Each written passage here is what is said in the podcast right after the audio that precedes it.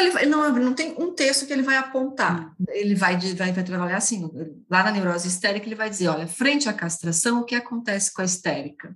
Né?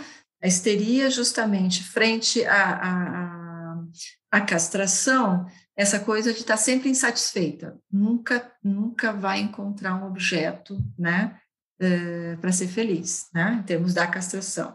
Quando ele vai trabalhar a neurose obsessiva, ele vai destrinchar ali a questão da, do, da neurose obsessiva e dizer o obsessivo, o que, que ele faz? Ele não, é, tipo assim, ele não quer, não tem, não quer ver a falta, né? Ele não, ele, ele não quer se haver com a falta. Por isso, ele vai dizer, é, é a, dificuldade de, um, de uma direção de análise de obsessivo, porque justamente se a intervenção é levar à castração, o obsessivo faz tudo para não se haver com a falta dele. Não tem falta, tá tudo certo, né? E a questão do fóbico é que justamente ah, em relação à castração ele vai colocar fora, né? O medo está, né? No elemento que ele elege a, a, relação que ele tem com o próprio desejo. Então, em Freud mesmo, o que, que a gente tem? Como cada um lida com a sua falta, com a castração. A questão do fóbico é justamente, é, ele tem medo do próprio desejo, de ter que se haver com o próprio desejo. O que, que ele faz? Coloca para outro lugar, né? E uma análise vai fazer o quê? Levar ele a ter que se, eh, se haver que é a, relação que ele tem com o próprio desejo. Não é com o outro, mas tem a ver com o próprio desejo. O que, que é tão difícil dele ter que se haver, né? Que medo é esse, é justamente do próprio desejo, né? Que, que vai é, mobilizá-lo, né? No sentido de mobilizar, né? não vai poder fazer nada, né? Porque ele vai ter que se haver, então, ele faz o sintoma, que é justamente o sintoma fóbico, para não ter que se haver com o próprio desejo. Né? Quer dizer, lá a histérica vai justamente fazer toda um, uma sintomatologia para não ter que se haver com o próprio desejo. E o obsessivo, justamente, não, não quer se defrontar com o desejo, ou seja, se defrontar com a falta. Então, para cada uma dessas estruturas aí, pensando, né, em termos de direção de tratamento, claro, vai ter as especificidades para ter que lidar com o quê?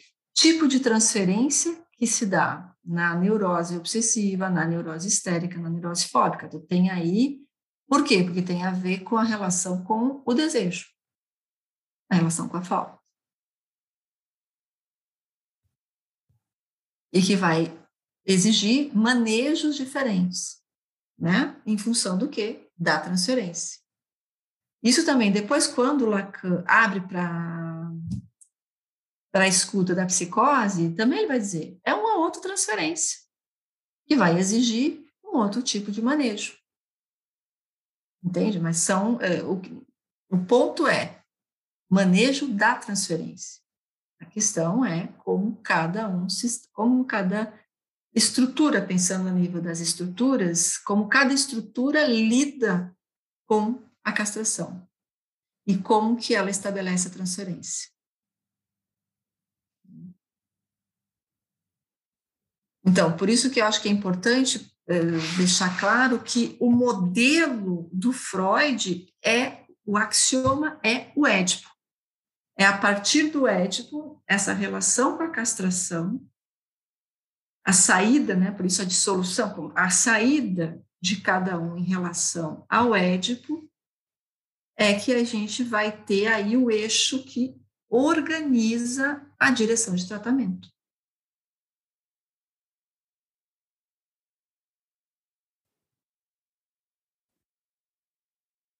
E lembrando que Freud só tratou de neuróticos, não de psicóticos e nem perversos. Tá? Lacan, Lacan vai justamente uh, se interessar por o que resta, né, o, que, o que fica ali né, de sobra,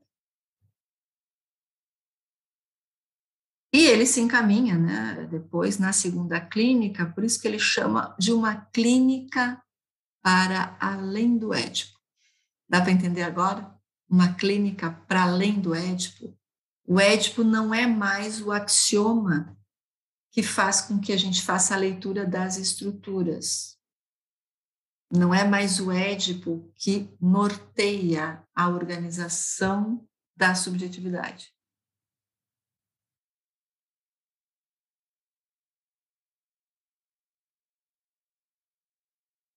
Porque mesmo em Lacan, e a gente vai ver isso no próximo, né? Já vamos começar a entrar no, no que a gente vai trabalhar no próximo curso, porque justamente o que, que faz, né? O Lacan vai formalizar no seminário 5 as formações do inconsciente, ele vai formalizar sua, o seu Édipo, né? O, o, Lacan vai construir aí uma noção, uma releitura de Édipo, mas ele ainda está no Édipo, ele ainda, né, trabalha, só que ele reformula, né? Ele, ele, ele ele vai é, propor aí uma outra, um outro entendimento de Édipo, mas ainda é o Édipo, ainda tu está ligado com a função paterna, né? Com o nome do pai, de como é que o sujeito se a ver com o nome do pai, com a entrada do terceiro. Ainda é uma psicopatologia estruturalista, ainda está trabalhando nas estruturas, né? Mas ele já avança aí no que diz respeito ao entendimento. É uma outra concepção de Édipo. Né?